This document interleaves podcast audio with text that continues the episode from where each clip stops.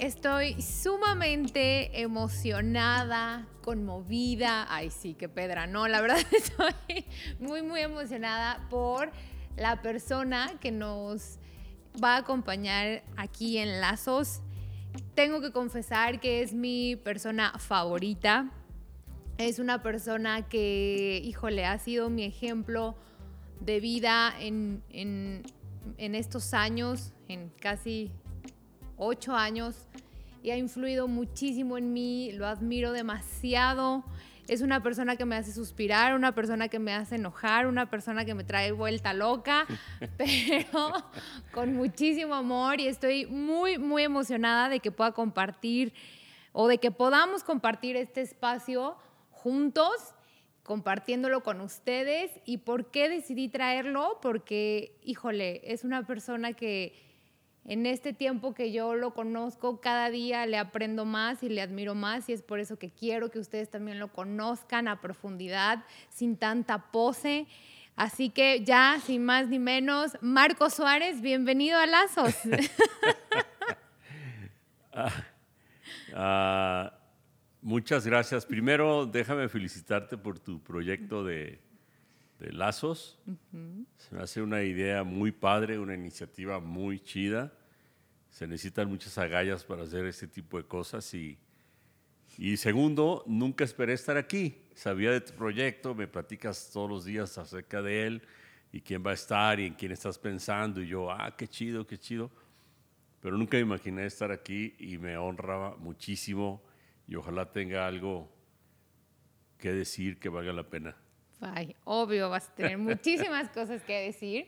Y a ver, ¿cómo vas a querer que, que te, que te diga el día de hoy? ¿Quieres que te diga Marcos Suárez? ¿Quieres que te diga amor? ¿O cómo le vamos a hacer? Porque esto está muy propio para nosotros. Osito. ¿Cómo has dicho, Osito? Sí, no. Nombre como quieras, para mí es igual. Bueno, muy bien. A ver, amor, nos vamos a, a trasladar a Club Empresarial. Ok. Cuando diste un giro increíble enfrente de tu carro, ¿te acuerdas? Porque estabas muy contento de que el club empresarial había salido excelente y estuvo padrísimo. Aparte te veías guapísimo ese día. Y nunca se me olvidar ese giro que diste de que, wow, por fin terminamos. Y, quién estuvo en, esa no vez? No me acuerdo de los invitados, pero fue un día muy especial. Sí. Estuvo Porque fui yo, obviamente. Fue muy especial porque estuve yo ahí porque estuve yo ahí, fue un día ah, muy especial, claro. claro. este, sí, no, como que era el fin de un ciclo o algo así, la culminación de un ciclo, algo así, no me acuerdo, pero, pero estaba yo muy emocionado, muy, muy, muy emocionado y en el estacionamiento, creo que lo grabamos ahí, ahí lo tenemos. Y en el estacionamiento me puse a gritar y di un giro ahí y grité y, y, y claro, en serio, ya en serio, sí fue muy emocionante que tú estuvieras ahí también, porque pues tenía mucho que ver eso, ¿no? Exacto. Y a mí eso fue algo que me marcó y algo que me impactó en ti, el después de haber terminado e, e, este como ciclo de club empresarial, realmente mostraste tu emoción y, diste piruetas de felicidad y de esta pasión quiero hablar en especial, ¿sabes? En específico, porque Ahí me di cuenta que te apasiona lo que haces, ¿sabes? Y es el club empresarial y otras cosas más que tienen que ver con el club empresarial, que es mucho de liderazgo. Entonces quería que tú me platicaras cómo surgió o por, qué decidiste hacer el club empresarial y de dónde sale esa pasión tan, y, o sea, tan grande, ¿sabes? Ok, son dos preguntas, muy, muy buenas preguntas, por cierto. Eh, primero, ¿de dónde nace el club empresarial? Pues eh, de mi contacto con muchos empresarios, emprendedores, dueños de negocio eh, con los que yo platicaba, tomaba café, cotorreaba mucho y, me daba cuenta que tenían mucha hambre por aprender, mucha necesidad de aprender, muchas limitaciones por no haber aprendido y platicábamos y, bueno, retroalimentábamos la información y todo. Y un día dije, bueno, ¿por qué? Porque platicaba con muchos y un día dije, pues, ¿por qué no juntarnos todos y escuchamos una, una conferencia, una plática, algo así, que nos ayude a todos. Y empezó un club empresarial y, y éramos ocho personas el primer día y llegó a tener una afluencia eh, de 120 empresarios constantes y muy interesados de diferentes giros, de diferentes sectores, de diferentes edades, de, ambos sexos, etc. Fue algo, una experiencia muy impresionante. Todavía me llega mucha gente y me platica su, pues, su experiencia con el club empresarial y es algo que me, que me enorgullece mucho. Y la otra pregunta acerca de la pasión es muy buena pregunta porque yo con el paso de los años me di cuenta que si, que si vas a hacer algo, lo hagas con pasión, si no, mejor no lo hagas. Es decir, yo me di cuenta, y lo tengo, que, lo tengo que decir con honestidad, me di cuenta que muchas de las cosas que hacía, pues no las estaba haciendo con pasión, entonces pues no me gustaban, no tenían resultados, no tenían éxito, no tenían, no venían al caso, ¿no? Y me daba cuenta que lo que me apasionaba eh, fluía, crecía, se desarrollaba y tenía un, éxito más oportuno. Entonces, por eso inyecté la pasión a las cosas que me gustan. Y Club Empresarial es una de las cosas que más me ha apasionado en mi vida. Muchas otras cosas también, pero, pero por eso fue ese día el brinco y la emoción que no pude contener y me puse a dar vueltas ahí en el estacionamiento. Yo no sé por qué te acordaste de eso ahorita, pero me, acuerdo, ahorita que me dijiste me acordé y, y sí estuvo muy padre. Estuvo increíble y... Por ejemplo, yo tuve la oportunidad de ir a algunas ocasiones al club empresarial y honestamente lo disfrutaba muchísimo. Tenías unos ponentes muy interesantes, ¿sabes? Siempre tenían algo muy, muy importante que decir, muy enriquecedor enriquecedor. enriquecedor. Dilo tú. Enriquecedor. ok. Y algo que mm, gozaba aún más o que disfrutaba aún más era cuando terminaba el ponente su, su exposición y entonces subías tú y lo entrevistabas. Ajá disfrutaba muchísimo esa interacción porque hacías unas preguntas sumamente interesantes y se me hace muy chistoso que hoy yo te esté entrevistando aquí, como que me acordé de eso, no sé. Y también hay que decirles que me ligaste a través del club empresarial. Más bien lo que hay que decir es que fuiste al club empresarial por el interés de, de estar ahí Ese fue tu, tu pre-ligue. No, tenías tanto interés en el club empresarial o en algún tema en especial. Pero sí estuvo padre. Muy bien. Y platícanos un poquito de tu liderazgo, porque también es, o sea, tienes una pasión por el liderazgo impresionante. Y ahorita que estás hablando de hacer las cosas con pasión, ¿de dónde surge esa pasión? por el liderazgo? Ah, yo creo y siempre he creído que el liderazgo es un, es un, eh, es un don, es un talento especial, es un don, creo que es un don, de hecho creo que es un don dado por Dios. Creo que cualquier persona lo puede alcanzar si se lo propone, pero hay personas que nacen con este don ya nato y, y sí creo que es un don que permite que otras cosas se desarrollen. Es decir, cuando hay liderazgo, las otras cosas fluyen más fácil, las otras cosas eh, resaltan. Cuando hay liderazgo, lo que no se ve se puede ver. Cuando hay liderazgo, todo camina, todo avanza. De hecho, hay alguien que dijo, el liderazgo es lo que te, o lo que te hunde o lo que te catapulta, ¿no? Este, y, y me gusta, me gustó a través del tiempo, me di cuenta, no me considero, y soy sincero, ¿eh? no es rollo, no es rollo, soy bien sincero, no me considero un buen líder o un extraordinario líder, sí me considero que me gusta, que me apasiona, que veo en el liderazgo muchas oportunidades, eso sí, pero que yo personalmente, yo creo que todavía me falta crecer mucho en, el liderazgo, y, pero es algo es algo maravilloso, me encanta el liderazgo. O sea, tú puedes llegar a una organización y te das cuenta si hay liderazgo o no lo hay liderazgo en cuanto entras. Puedes llegar a un negocio y te das cuenta si hay un buen liderazgo o no lo hay en cuanto entras al lugar. Puedes llegar a una casa y te das cuenta si hay un buen liderazgo ahí, familiar o no lo hay, en cuanto entras. Y el liderazgo inunda todo, o sea, como que se, se nota luego, luego. Y eso es lo que me gusta, que el liderazgo hace mover las cosas, hace fluir las cosas y por eso me gusta mucho. Entonces, se podría decir que no cualquier persona puede ser líder.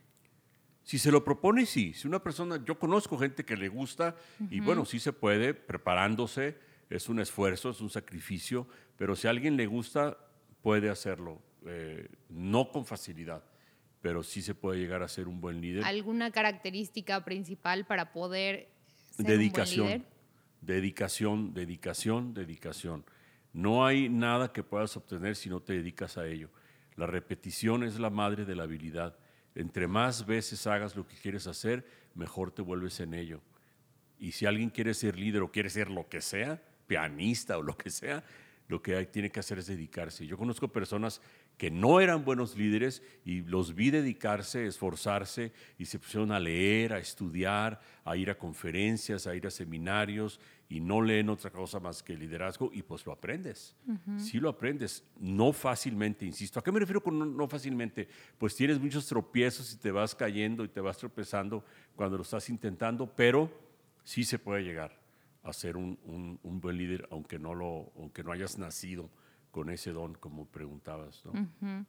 Y bueno, en resumidas cuentas, dedicación, podríamos decir disciplina, ¿no? Que, que va muy de la mano. Claro. Y algo que yo siempre he admirado mucho de ti, y te lo he dicho infinitas veces, es que eres alguien sumamente disciplinado. Pero no he conocido, ojo, o sea, no he conocido a otra persona más disciplinada que Marco Suárez. O sea, es increíble y es algo de admirarse y le he aprendido. Pero algo que me lleva y que también me quedó marcado porque te vas a ir dando cuenta y los que nos están viendo o escuchando se van a dar cuenta que mis vivencias con Marco me han marcado y las, se las voy a ir compartiendo y van a saber por qué, ¿ok? De esta manera te he ido conociendo y de esa manera me has ido influyendo, ¿ok? ¿Recuerdas cuando estábamos en el hospital porque ya tu aorta, operado el corazón y todo? Habíamos estado 15 días en terapia intensiva y ya por fin estábamos en terapia intermedia. Y llegó, no me acuerdo qué doctor, honestamente, y estábamos ahí. Y, y tú le preguntaste, oye, ¿y ejercicio? ¿Cuándo voy a poder, voy a poder regresar al ejercicio? Y él te dijo, no, estás loco, claro que no, después de lo que te pasó, se terminó. Y nunca se me va a olvidar tu cara, o sea, tu cara fue de que, como si hubieras recibido la noticia de la aorta, ¿sí sabes? O sea, yo dije, ¿cómo? Y honestamente, te, te, pues, te bajoneaste muchísimo, entraste como en una depresión por el ejercicio. De hecho, lo hemos hablado en diferen- diferentes ocasiones que ha sido un duelo, ¿sabes? Sí. Yo no podía entender por qué te pesaba tanto ya no hacer ejercicio. Y me acuerdo que en ese momento, pues tú sabes cómo es mi manera de reaccionar, ¿no? Y volteé y te dije, eh, Mor, ya, estás vivo, dale gracias a Dios de que estás vivo, ¿qué más da si puedes hacer ejercicio?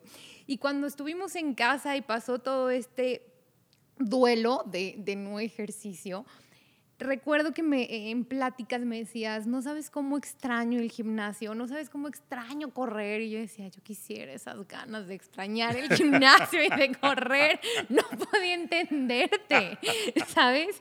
Pero ahí me di cuenta de lo disciplinado que eras y ahí lo voy a ligar a algo que escuché que me encantó de la disciplina, que dice, la disciplina es hacer algo, como el ejercicio en este caso, que, que, no te gusta a lo mejor al principio, ¿sabes? O sea, te cuesta un poquito de trabajo, pero después te encanta, o sea, te genera una adrenalina y, y a lo mejor sí le sufres mientras estás haciendo el cardio o las pesas y todo, pero el beneficio es increíble. O como cuando te vas a comer un pastel, pues me encanta el pastel. Tú sabes que soy pastelera de corazón, ¿no? O sea, yo me podía comer un pastel de chocolate entero, pero prefiero no y sufrir un poquito, pero sé que los beneficios van a ser uh -huh. mayores, ¿no? Claro. Entonces, eso es lo que yo aprendí de ti a través de la disciplina. Uh -huh. Y ¿cómo empezaste a ser disciplinado en tu vida? Porque es un hábito que tienes que... híjole,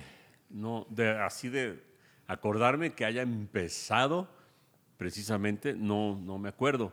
Lo que me acuerdo y todavía tengo muy presente es que eh, los resultados, lo que tú decías, yo me acuerdo que si iba a hacer algo y lo hacía constantemente, me daba cuenta que tenía un resultado positivo y me gustaba.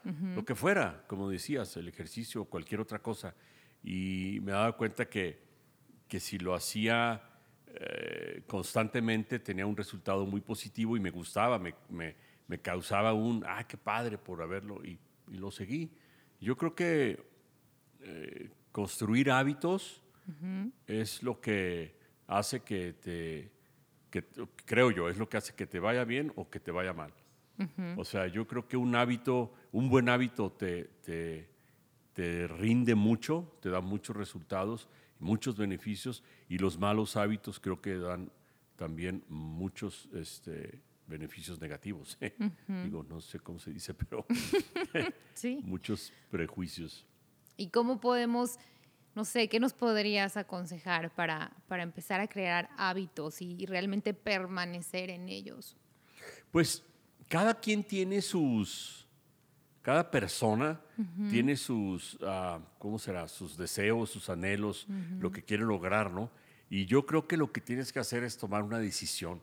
O sea, lo voy a hacer. ¿Qué quiero hacer? Quiero aprender a tocar piano, quiero hacer ejercicio, quiero leer más, quiero no sé, X cosa, lo que quieras, quiero construir una buena relación con alguien, lo que tú quieras, en cualquier ámbito, si tú quieres algo, tienes que tomar una decisión y decir, ok, voy a pagar el precio, voy a pagar el precio, cuesta trabajo, como tú dices ahorita, eh, precisamente eh, cuando empiezas es muy difícil, pero de eso se trata la autodisciplina, de hacerlo con dolor, de hacerlo con costo, de hacerlo con sacrificio, y eso pues va disminuyendo y va aumentando el beneficio, ¿no? Va aumentando el, el, gusto que te da.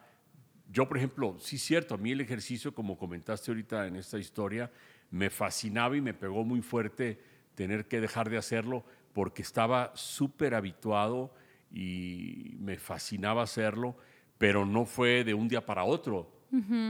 O sea, tuve dos, tres intentos en que empecé y lo dejé. Y entiendo a los que empiezan y dejan, pero hasta que un día dije, a ver, bueno, ya, basta. ¿Lo voy a hacer o no lo voy a hacer? Si no lo voy a hacer, nunca más vuelvo a ir y se acabó. Pero si lo voy a hacer, lo voy a hacer. Entonces es una decisión. Y el día que decidí que se lo iba a hacer, jamás, en muchos años, jamás dejé de ir. Me consta. Porque, porque me fascinaba. Y por, entonces una vez tomo la decisión y luego el hábito se crea, ¿no? Lo vas, como dije hace rato, lo vas construyendo. Entonces, ¿qué recomiendo? Que tomes una decisión, ¿qué quieres hacer? Lo que quieras hacer una dieta, no sé, lo que quieras hacer, hacerte muy ahorrativo o, bien, o buen administrador. O sea, hay muchos eh, ámbitos en los, que, en los que puedes aplicar esta decisión, crear un hábito y sobre todo esperar tener unos buenos resultados. Es lo que yo creo que más motiva. El, el, el avance es un gran motivador. El decir, ah, sí, verte, ¿no? Decir, ah, si lo hago, si decido hacerlo, yo creo que voy a llegar a hacer esto, voy a llegar a tener esto, voy a llegar a, lograr esto. Y tú te ves y te ayuda a tomar la decisión y a formar el hábito. Y justo ahorita que dijiste la, la espera, em, dijiste esperar buenos resultados. Y déjame decirte que la espera es otra cosa de las que admiro mucho en ti. Y creo que mucha gente que te conoce también, porque es increíble cómo esperas en Dios o cómo eres en tu obediencia con Dios. no me vayas a matar por lo que voy a compartir. Pero si ustedes no saben, hoy se van a enterar. Marco Suárez me terminó tres veces. Tres. Tres. Aunque él diga que dos, fueron tres. En mi corazón quedó la huella. Porque no estaba 100% seguro. O sea, sí estaba 100% seguro del amor por mí, pero no sabías de si era de Dios o no, ¿te acuerdas? Sí. Y entonces me decían, no te quiero lastimar y la verdad un tipazo, un caballero, lo que sea, cada quien. Pero la tercera cortada, yo me enfurecí porque me dijo, es que Dios no me ha dicho el sí. Y yo dije de que yo necesito decirte que sí, nada más, o sea, ¿sabes? Y yo, ¿de qué me habla? O sea, ¿de qué me habla este hombre? Entonces me acuerdo que volteé muy enojada y le dije, perfecto, el día que Dios te deje una hojita en el refrigerador diciéndote, Sai es tu esposa, entonces ese día me buscas, pero yo lo estaba diciendo irónicamente, obviamente, ¿estás de acuerdo? Y bueno, nos dejamos que de ver y hablar por seis meses, ¿no? Y, y un día, de la nada, que yo lo había soñado, me habló y de que, oye, este, bueno, no me escribiste, ¿no? Y de que necesito verte urgentemente. Y dije, ¿qué pasó? Primero me imaginé que había pasado algo con tu familia, ¿no?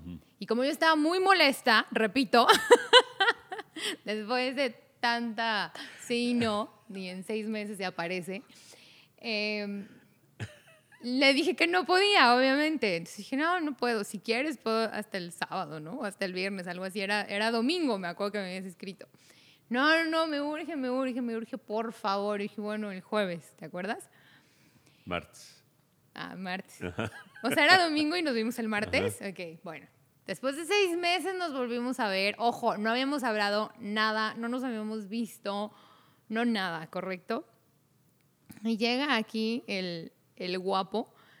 Y, hola, no sé qué. Y yo fúrica de que, ¿cómo que hola y siéntate y vámonos a un café? Estábamos en un parque, en nuestro parque. Y dije, no, no voy a ninguna parte, aquí hay que sentarnos, acaba de llover, ¿te acuerdas?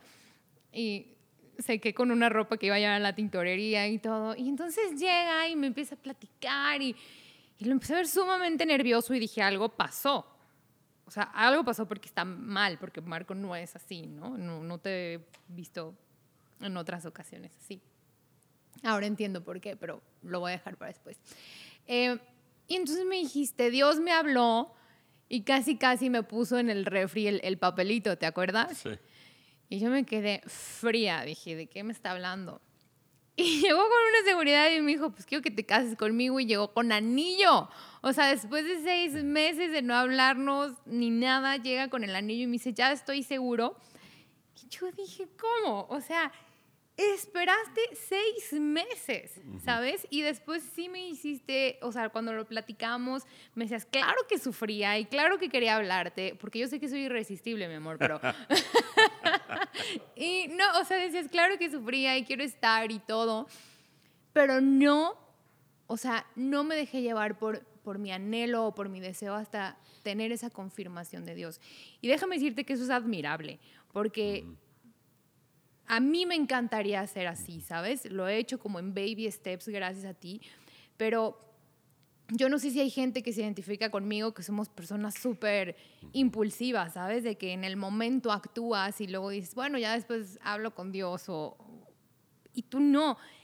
¿Cómo logras permanecer en esa espera? Porque debes, debes de sufrir, o sea, se sufre. Yo lo he, lo he puesto en práctica y sufres. Una de las pruebas más gruesas de la Biblia es eso, la, la obediencia y la espera en Dios.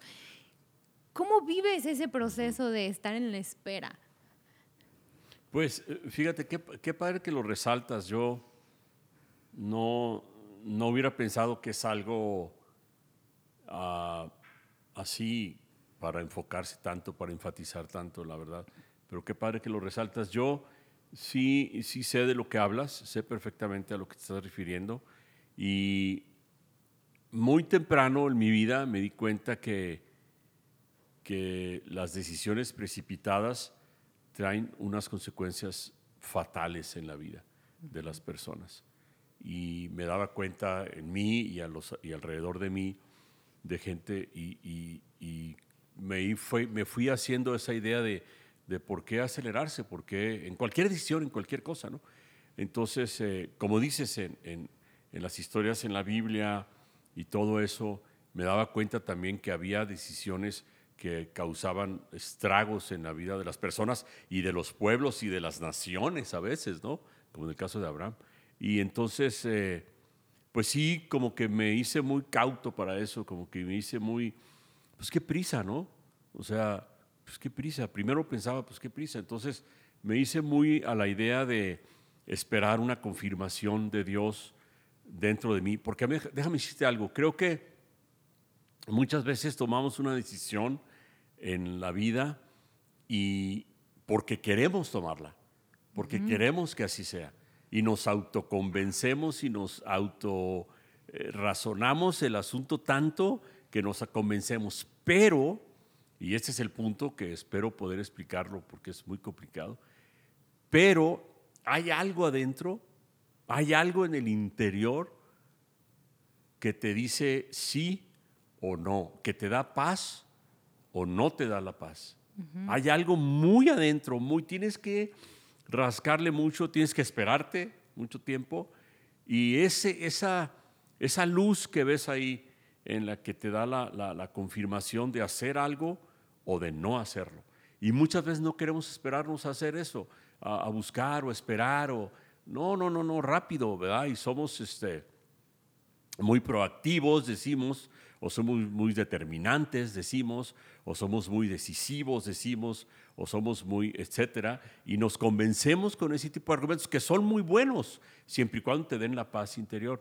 Pero creo que cuando he visto muchísimos casos que cuando nos convencemos a nosotros mismos, tomamos la decisión y vamos hacia adelante y después viene un tropiezo o, nos topamos con la pared, también tengo muchas experiencias que la gente me ha dicho, yo había pensado que no, pero me aceleré.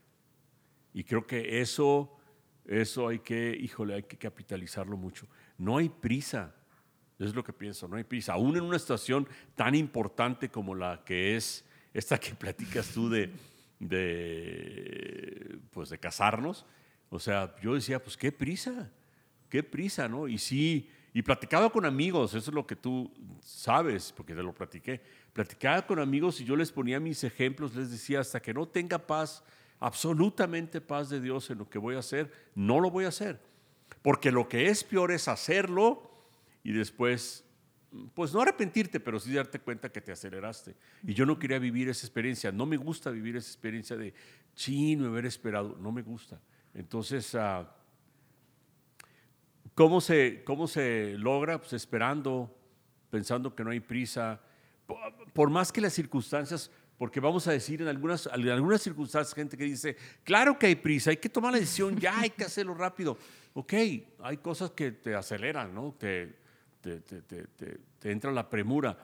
Pero aún así puedes ir a buscar a Dios y decirle, quiero que me des paz en la decisión que estoy tomando. Porque hay decisiones en la vida bien importantes, como esta de casarse, o sea, no manches, pues tienes que pensarla bien, ¿no? o sea, no puedes hacer algo así de que, ay, por la emoción y por el, romanticismo y por... No, tienes que tomar una decisión. Y cuando ya la tomas y tienes paz, puta, es bien rico. O sea, nunca vuelves a sufrir una duda. Nunca vuelve a pasar por tu mente una, una, una inseguridad de lo que hiciste, nunca vuelves a tener una, nunca puede, nunca puede tu mente traicionarte y decirte, ¿lo pensaste bien? Nunca puede tu mente venir y decir un día en la noche, en la madrugada, ¿te acuerdas que te dije que no? Nunca puede, no vuelve a aparecer ese fantasma, jamás. ¿Por qué? Porque te esperaste a que Dios te dijera, ve adelante. Entonces eh, te da mucha paz también. O sea que no te arrepientes de haberte casado no, conmigo. No, para nada. Para nada, no, no, no, jamás. Oye, pero a ver, o sea, está increíble esto que nos estás platicando y creo que nunca te he preguntado esto. Ándale. o sea, habrá, porque sí que mucha gente se está identificando, ¿ok? Como, sí, yo también quiero esperar y quiero saber esperar. No sé, que nos digas dos tips, consejos, herramientas, algo que en lo que tú te agarres, que sean como, como tus herramientas para permanecer en la espera y que no te gane. ¿Qué haces? Dos cosas que tú digas, híjole, a mí me sirve esto y, por ahí le he dado y no, ya no la suelto. Pues eso que dije, básicamente eh, me agarro mucho de no querer experimentar una equivocación o un error o un arrepentimiento. entonces, entonces pienso que ¿Qué, vale más? ¿Sufrir la espera y estar aquí o tomar la decisión y después este, arrepentirme o que me vaya mal porque no la tomé bien, ¿no? Eso me motiva muchísimo. Mejor me espero, mejor me espero. No hay prisa. Entonces, eh, pocas veces, tampoco soy, o sea, tampoco le he atinado siempre. Sí ha habido veces en que digo, voy a hacer esto y me acelero. Sí he, he vivido esa experiencia y he tenido también la experiencia de que digo, híjole, no me esperé lo suficiente. Gracias a Dios no ha sido fatal ni con consecuencias muy fuertes, pero sí he tenido la experiencia de lo que estoy hablando, o sea, acelerarme y después vivir la experiencia de que, ay, se hubiera esperado en, casos, pero han sido mínimos, ¿no? algún versículo, no sé, algo en práctico como que te funcione. Yo creo que, mira, yo, yo, y creo que tú también, y, muchas de las personas que nos están escuchando, eh, yo veo la vida de Jesús la vida de Jesús, cómo se desenvolvió, cómo, cómo vivió los años que estuvo en la tierra y ahí está su historia en los evangelios. Y yo me doy cuenta que no se aceleraba, que no tenía prisa, que no tenía eh, estrés, que no tenía nervios, que no tenía, no trataba de convencer a los discípulos por hacer algo. O sea, al contrario, les decía, hey, tranquilos, ¿me explico? Como por ejemplo cuando llegaron y dijeron, oye, hay unos ahí que están, este, están en contra de nosotros y no sé qué. ¿Quieres? Y los discípulos le dijeron, ¿quieres que vayamos y los, y los, y los, los eh, fulminemos? Literalmente dijeron. Yo me imagino la cara de Jesús así, ¿qué te pasa? Tranquilo, ¿por qué? O sea, déjalos, ¿no? Entonces, ese es el, entonces ves a Jesús caminar de una manera bien diferente a como nosotros caminamos ahorita. Nosotros caminamos con prisa, con estrés, con desesperación, con un ánimo caminamos con un ánimo como si, como si alguien nos estuviera tronando los dedos, ¿sabes? Entonces yo, yo, o sea, un versículo específico, debe haber muchos, ¿no? Pero más bien veo la vida de Jesús como take it easy, o sea, no pasa nada. Y la gente, fíjate bien, una de las frases más usadas por la gente es, no, pero ¿y si pasa esto? No, pero ¿y si no llega? No, pero ¿y si no va? No, pero ¿y si mejor te vas por aquí? No, pero ¿y sí? ¿Y sí? ¿Y sí? Pues está bien, hay muchas posibilidades y sí, pero tranquilo, creo que, creo que, vuelvo a decirlo, creo que las decisiones precipitadas son muy costosas en la vida y hay que evitarlas en la medida de lo posible. Creo que no hay prisa. Ve la vida de Jesús, lee la historia de Jesús y no vivió una vida de precipitación y de urgencia. Estaba viviendo el plan que su Padre Dios le había mandado hacer, estaba viviendo el propósito que, por el cual el Padre lo mandó a la tierra y no tenía ninguna prisa, al contrario, llevaba el ritmo que el Padre le había dictado y no veo ninguna prisa en eso. Mucha gente te puede, si vives así, te critican mucho porque creen que eres pasivo, que eres pusilánime, que eres eh, indeciso, que eres temeroso. Y sí, te vas a ganar muchas críticas, pero no, no te hacen nada. Sí, me encanta, me encanta eso. Y ahorita que comentabas eh, ir despacio y, caminar, ¿no? Como caminaba Jesús. Hay una historia tuya que me encanta, que te voy a pedir que, que la cuentes, que va relacionado con, con los pasos, con el caminar, ¿no? y es cuando tu papá te compró unos tenis. Ah, sí. Entonces yo quiero que nos platiques esa historia para después decirte yo mi punto. Ah. A ver, a ver si me acuerdo bien. Claro que me acuerdo, pero déjame ver si la, la formulo bien. Eh, sí, un día, un día, no sé si yo tenía tres o cuatro años, yo creo que tres o cuatro años, y, ¿Y cómo estuvo? Ya creo que, deja ver si la cuento bien. Le compraron unos tenis a mi hermano mayor. Tengo un hermano mayor que se llama Pepe, que lo quiero mucho. Y le compraron unos tenis. Entonces, uh, yo escuché solamente que le habían comprado los tenis y pues como buen niño de tres años empecé a llorar porque yo también quería unos tenis. No los había visto ni sabía lo que era eso, pero yo quería unos porque había escuchado la, adquisición. Entonces mi papá me dijo, a ver, vente, vamos, vamos a comprarte unos tenis. Y yo me puse feliz, ¿no? Entonces me tomó de la mano y fuimos a una panadería que estaba a dos cuadras de mi casa y fuimos caminando. Entonces llegamos y llegamos al mostrador y mi papá le dijo a la, a la señorita que estaba atendiendo, dijo, ¿me da un par de tenis, por favor? Y yo creo que le cerró el ojo, no sé, yo estaba muy chiquito. Entonces la chava tomó dos panes ahí y los envolvió, los pagó mi papá, me dijo, toma, toma tus tenis. Y entonces yo me fui feliz a la casa. Y dije, ya tengo mis tenis, dejé de llorar, dejé de hacer berrinche. Entonces llegué a la casa y lo primero que hice fue ir con Pepe, mi hermano. Entonces abrí mi bolsa y le dije, mira. Me dijo, ¿qué? Le dije, me compraron unos tenis. Le dije. Y el cuate se empezó a, reír, se empezó a morir de risa. Y entonces yo me lo empecé a comer y le dije, están muy buenos mis tenis. O sea que hasta se comían los tenis, pues. Entonces este, los disfruté mucho. Y de ese era el tipo de cosas que hacía mi papá. O sea, ¿quieres tenis? Ahí están tus tenis. Y yo ni sabía lo que eran los tenis, pero, pero los disfruté mucho. Entonces eh, fue una historia maravillosa. Después me acordaba y luego le decía yo a mi papá, ¿cómo hiciste eso? Y él se moría de risa porque, bueno, lo hizo para, para calmar mi, mi berrinche. Pero es una historia que a mí me fascina. Y bueno, no sé si algunos saben, perdiste a tu papá a los 16, años. 16 años, sí. No tuve el gusto de conocerlo, pero lo conozco a través de historias que escucho y lo he podido conocer a través de ti. Y te voy a decir por qué. Cuando tú me platicaste esta historia, yo pude ver un papá súper amoroso, número uno, y muy generoso, ¿sabes? Como, no le voy a comprar unos tenis, pero sí le voy a comprar unos tenis, ¿sabes? o sea, no voy a dejar que ese anhelo que él tiene le traiga una tristeza, ¿sabes? Y déjame decirte que tú eres un hombre así, eres un hombre sumamente generoso.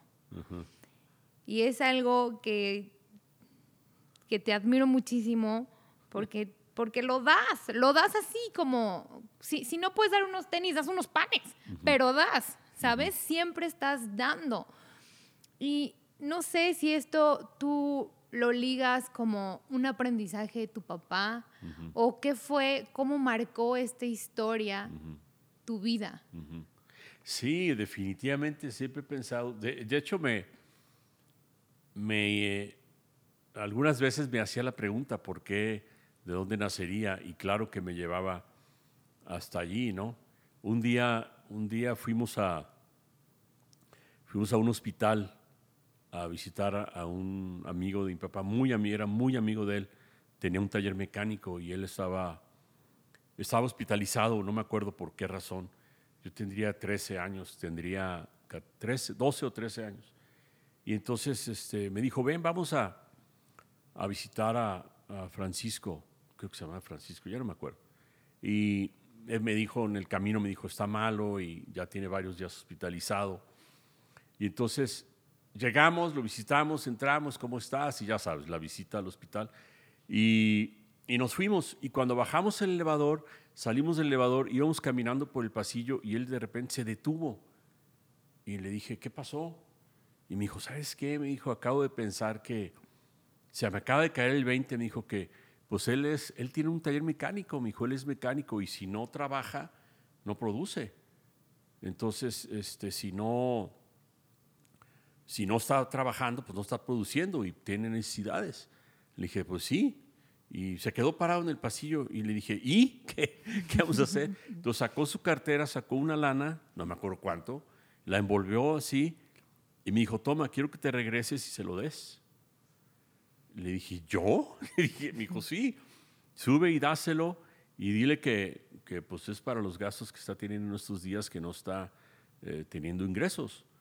Y le dije, órale. Le dije, pero vamos. Me dijo, no, ve tú. Entonces me mandó, entonces agarré el elevador otra vez, fui al cuarto y entré. Y me acuerdo perfecto que estaba él, en la cama obviamente, estaba su esposa y entré y, y, dije, ¿qué hago? ¿Esto cómo se hace? ¿Cómo, cómo se dice? o sea, me enfrentó a una situación muy complicada para 10, 12 años, ¿no? Entonces, pues ya me acerqué con él y dije, ah, porque me dijo cómo le dijera. Entonces ya me acerqué con él y le dije, oiga, este, pues estos días que usted está aquí hospitalizado, no va a tener ingresos y seguramente hay, gastos en la casa. Entonces, pues mi papá me mandó para que le diera esto. Y al cual se le salieron las lágrimas, empezó a llorar, a llorar. Y me dijo, ah, que tu papá, que no sé qué, y siempre sale con, con estas cosas y no sé qué. Y yo ya me urgía irme, estaba nerviosísimo. y bueno, ya me salí. Y entonces, ese tipo de cosas, digo, yo podría platicar, y no miento, ¿eh? podría platicar 10 ejemplos igual a ese, o 20 que viví con él. Y sí creo que, pues, que me marcó, creo que me, pues me imprimió eso, ¿no? Porque hay un dicho que me gusta mucho, no sé si es de Nelson Mandela o no sé de quién es, pero dicen que los hijos no hacen lo que tú les dices que hagan, hacen, los, hacen lo que te ven hacer. Y entonces, a mí él nunca me dijo que yo lo hiciera igual, pero como lo recuerdo tanto haciéndolo, me nació hacerlo, ¿no? Entonces, eh, sí me imprimió algo muy fuerte, muy, muy, muy fuerte, muy, muy profundo. Sí, es muy, muy marcado en ti. Y para ti, o sea, ¿qué produce o qué ha traído a tu vida el dar, el, el, el ser generoso? Pues trae, pues no sé, trae una satisfacción, trae, un, trae mucha paz, trae, no sé, nunca me habían hecho esa pregunta ni me la había hecho yo. Ahorita Porque siempre estás animando e invitando a la gente a, que, o sea, que expandan su generosidad y a que den. Y digo, a lo mejor no tienes que decir tanto porque eres un vivo ejemplo, ¿sabes? Pero hay personas que tal vez les cueste un poquito dar, ¿sabes? o, dicen, híjole, es que si apenas tengo para dar. Y creo que la generosidad está en cómo lo hizo tu papá, o sea tal vez en ese momento dijo, nada más tenía lana para darle los tenis de verdad a Pepe, pero tengo para comprarle unos panes y cumplir un sueño, ¿sabes? Y llenarle la pancita de felicidad. Entonces, creo que eso se trata, dar un poco, ¿no? Sino con lo que tengas, siempre. Claro, todos recordamos que la Biblia dice que, eh, el, este, que el que es fiel en lo poco es fiel en lo mucho. Me encanta ese versículo porque es cierto, o sea, no se trata de dar, cuando hablamos de dar, no se trata de dar mucho, se trata de dar. Y bueno, el ejemplo siempre que usamos de la viuda, que Jesús dijo que llegó y dio todo lo que tenía, ¿no? Entonces, este, fiel en lo poco y, después fiel en lo mucho quiere decir que si eres un dador, vas a dar, si tienes muy poquito, vas a dar 10 pesos, pero esa actitud de dar cuando tienes 10 pesos te va a llevar a que cuando tengas mucho también vas a dar. Y lo contrario es a que si no eres fiel en lo poco, o sea, si no das cuando no tienes, porque no tienes, tampoco vas a dar cuando tengas. Entonces, pues sí, es un tema, me pone nervioso ese tema. es un tema muy padre, la generosidad, todo eso, pero no sé por qué siempre que se aborda me... me pues tal vez puede ser porque es un tema que, que te recuerda mucho a tu papá, ¿no? Y aún está ahí como latente eso. Y, y, gracias por compartirlo. Y me imagino que también al, al, perder a tu papá muy... Pues eras un niño, ¿sabes? Tenías 16 años. Creo que es cuando más necesitas un pilar de, de una estructura paterna, ¿no? Eh, pues obviamente esto te dejó marcado. Y otra de las cosas que admiro de ti, y tú lo sabes, son, o sea, yo creo que si tú no tuvieras esa característica, pues no, te, ni siquiera te hubiera volteado a ver. Y no es que estés guapo, o sea, no, porque me caías mal, me caías pésimo, ustedes no lo saben, pero yo no lo podía ni ver. Desde un pesado. Y luego me di cuenta que no era así. Pero tienes una pasión por vivir Tienes una alegría y un gusto por la vida de que a veces digo, este, este, ¿qué le pasa? A veces digo que eres un Pedro, pero oh, no, porque estás, no sé, puedes estar aquí que hemos estado en el confinamiento, ¿no? Tal vez encerrados aquí en el DEPA. Y de repente estabas leyendo y te paras y empiezas, gracias Dios, gracias, qué a gusto, qué feliz estoy, wow, wow. Y yo digo, ¿qué le pasa? ¿Sabes? E, eres como, sabes vivir y aprovechar tanto los momentos y sobre todo reconocerlos, ¿sabes? Como decir, qué rico estoy, pues voy a dar gracias y voy a decir, wow, me encanta. O de repente jamás se me va a olvidar, ¿te acuerdas en Barcelona que estábamos en el metro? Te amé ahí tanto. Y, y, me dijiste, ¿cuánto si me pongo a cantar en el metro? Y yo dije, ay, nadie va a hacer eso, ¿sabes? Y yo, Marco, obviamente no lo vas a hacer. ¿Cuánto? Y yo, no sé, no lo vas a hacer. ¿No lo voy a hacer? Ok. Caminó como qué, amor, como unos cuatro metros tal vez, lo que mide el, el vagón. Y, y empezó a cantar en Barcelona allá en la penca del maguey tu nombre o algo así, ¿no? Grabé en la penca. Ah, grabé, grabé en la penca del maguey tu nombre. Y volteaba y me cantaba a mí y yo decía, ¿qué es esto? Y toda la gente lo volteó a ver y con la gracia que tiene, todos empezaron a reír. O sea, como que, wow, que siga, qué padre el show, ¿no? Y claro que yo me sentí avergonzada, pero pero honestamente es un recuerdo que voy a tener siempre en mi mente y en mi corazón, que me llenó no solo de vergüenza, sino de mucha alegría, ¿sabes? Y cuando nos bajamos te dije, no, no, te pasaste, que no sé qué, la gente te aplaudió cuando te bajaste, o sea, fue todo un espectáculo como tú eres un espectáculo. Y luego también todo pasó en Barcelona. Estábamos caminando por las calles y estábamos perdidísimos. O sea, nomás perdidísimos, ¿te acuerdas? Y de repente empezaste a gritar de que, hello, hello. Y yo, ¿qué le pasa? Y siempre estás de buenas, con una sonrisa, haciendo locuras. Eh, o estás en, en, en, el mar o, en algún lugar y, y, no dejas de decir, no manches, no manches, qué a gusto me la estoy pasando, qué rico, qué, qué disfrute de momento.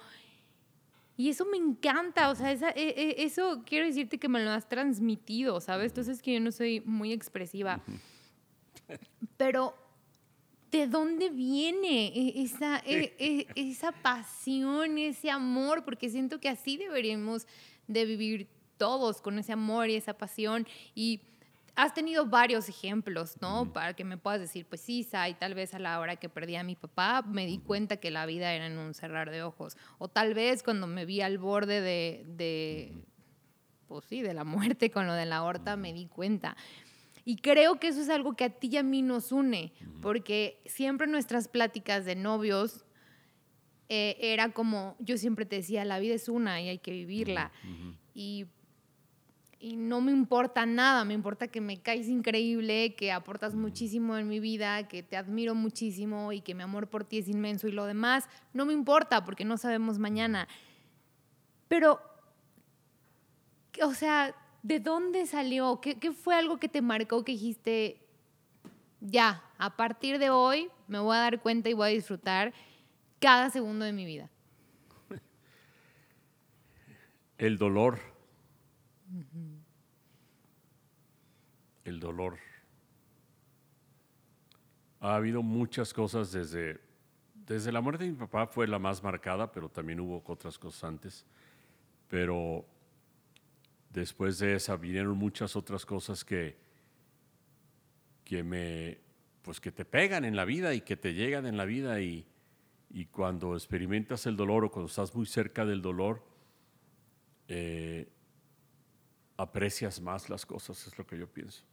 En mi familia, mis hermanos, hemos, hemos sufrido, varios de los hermanos, algunas eh, desavenencias ahí con la salud muy fuertes, o sea, cáncer, trasplantes, lo mío del corazón, y todas han sido de un grado muy, muy fuerte. Eh, y ha sido pues, pues ha sido puro estar orando, puro estar pidiendo, puro estar viendo milagros, ¿no? Entonces, eh, y durante muchos años, la, primera situación fue de mi hermana y, fue hace casi 40 años, creo. Y este, y cuando no era uno era otro, ¿no? Primero ella, luego mi otro hermano, y luego mi otro hermano, luego yo, y incluso actualmente con uno de los sobrinos.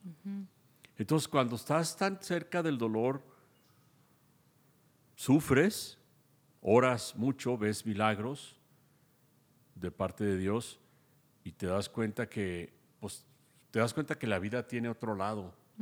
Hay un lado del dolor, pero también hay otro lado que, que, puedes disfrutar, que tienes que disfrutar. Entonces, cuando estás tan, tan, tan sediento por un milagro, estás en oración, estás en ayuno, estás en petición, estás rogándole a Dios por un milagro, en este caso por cosas de mis hermanos de la salud, estás, estás tan sediento que después volteas y te encuentras con la vida con un vaso de agua y lo disfrutas muchísimo.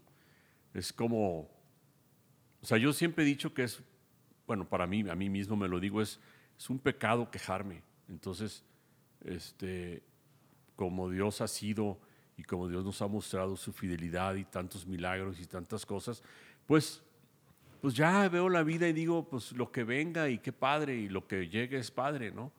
Y creo que es eso, creo que el dolor te hace, creo que el dolor te hace apreciar las cosas. Veo también, he visto mucha gente que al revés, que veo que no tienen dolor, entonces no, no hay tanta apreciación eh, especial de la vida, ¿no? Y, pero bueno, es otra cosa. Pero, pero sí, la respuesta sería que creo que es el dolor el que, el que me ha hecho apreciar las cosas. Y a veces digo, o sea, nos quejamos tanto y nos, nos lamentamos tanto y exigimos tanto y demandamos tanto cuando, híjole, para mí, para mí, yo sé que es una frase trillada, pero para mí el simple hecho de despertar ya es para mí es un milagro. Y sé que es trillado y muy usado en poesías, pero yo sé lo que quiere decir eso. Mm, sé lo que es despertar y decir, híjole, sigo vivo. O sea, wow. Entonces le doy mucho más valor a eso, pero creo que fue gracias al dolor. Me encantó. Yo creo. Me encantó. ¿Te gustaría aportar algo más sobre este, sobre este punto, a lo mejor, ¿qué te gustaría decirle a la gente que nos esté escuchando sobre, sobre esa libertad, de vivir sin libertad en esta vida y de disfrutarla? ¿Te gustaría decirles algo? Yo me gustaría decirle a todo tu, a tu audiencia, amigos, amigas, gente que te vea, que te escuche, que tenemos mucha, tenemos mucha necesidad oculta. Tú ves en la calle a la gente pasando, corriendo, y creo que llevamos por dentro una necesidad, una limitación, una urgencia. Y, y esa necesidad, lo único que quisiera decir, si tú me permites, es que yo me he dado cuenta en mi vida y en la de mucha gente, me he dado cuenta que esa necesidad es cubierta únicamente con la vida con Dios. Y que, que mucha gente en esa búsqueda de satisfacer esa necesidad, esa, ese hueco, pues está buscando, ¿no? Legítimamente. Pero yo quiero decirle a, a tu audiencia que, que se den una chance y le den una chance a Dios y le den una oportunidad a Dios de, demostrar que Él es el que llena esos huecos, Él es el que sacia esa necesidad, la que sea, pero, pero se vive con mucha angustia, se vive con mucha asfixia, se vive con mucho estrés, se vive con mucha ansiedad en estos días. No conozco persona que no tenga un grado de ansiedad o de, de estrés, no conozco persona que no tenga un grado de esta desesperación y, bueno, está la solución. Creo que la solución es una vida con Dios y eso me gustaría decirles que, que eso se quita, se sana, se restaura, desaparece y puedes vivir una vida diferentísima. Porque déjame decirte algo, creo que la, la felicidad es dormir sin miedo y despertar sin angustia. Eso es ser feliz. O sea, lo escuché en algún lado, ¿eh? pero me encantó. O sea, la felicidad es dormir sin miedo y despertar sin angustia. Y eso se logra únicamente viviendo una vida cerca de Dios. Wow. ¿Cómo me gusta platicar contigo, amor? A mí también. Podría durar aquí de que dos horas más, pero bueno, el tiempo es corto. Y antes de concluir, te tengo una dinámica. Ándale. ¿Estás listo? Tenemos 30 segundos. Alfred, ¿tú me ayudas con el cronómetro? Ok, en estos 30 segundos Ajá. vas a tener que contestar solamente cierto o falso. Ok. Nada más. Ajá. Se tratan de los refranes más populares Ajá. Y tú vas a decir cierto o falso y nada más. Nada más. Ok. En 30 segundos los que podamos contestar. Ajá. ¿Va? Una, dos, vámonos. El flojo y el mezquino recorren dos veces el mismo camino. Ciertísimo. Dime de qué presumes y te diré de qué careces. Cierto. Al buen entendedor, pocas palabras. Cierto. Árbol que nace torcido, jamás su rama endereza. Falso. El que parte y reparte se queda con la mejor parte. Falso. No por mucho madrugar amanece más temprano. Falso. Candil de la calle, oscuridad en su casa. Cierto. Dinero llama dinero. Ciertísimo. Lo cortés. ¡Ay, no! Quiero más. Están muy buenos, sigamos, corre, corre. Lo cortés no quita lo valiente. Cierto. El que espera, desespera. ¿Cómo? El que espera, desespera. Falso. Un clavo saca otro clavo. Falso. Del árbol caído todos hacen leña. Falso. Piensa mal y acertarás. Falso. Híjole. El que se excusa, se excusa. Cierto. Listo, terminamos.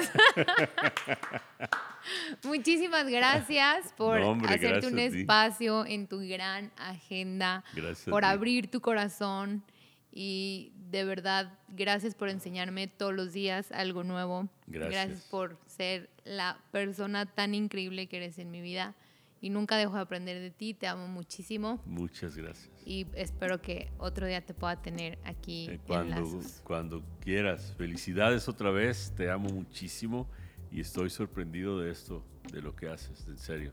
Mira, Ahora sí me impresionaste. ay. Gracias. ¿Quién lo dice? Muchísimas gracias a todos. Espero que lo hayan disfrutado tanto como yo. Ahora sí que abrimos nuestro corazón aquí. Y bueno, esperen el próximo episodio de Lazos. Que tengan un qué? Pues confinamiento todavía cool o qué. Ya no sabemos en Sí, qué que dis- estamos. disfruten su que cuarentena. disfruten, exacto. Que disfruten su día y lo que venga. Gracias. Hasta la próxima. Adiós, gracias.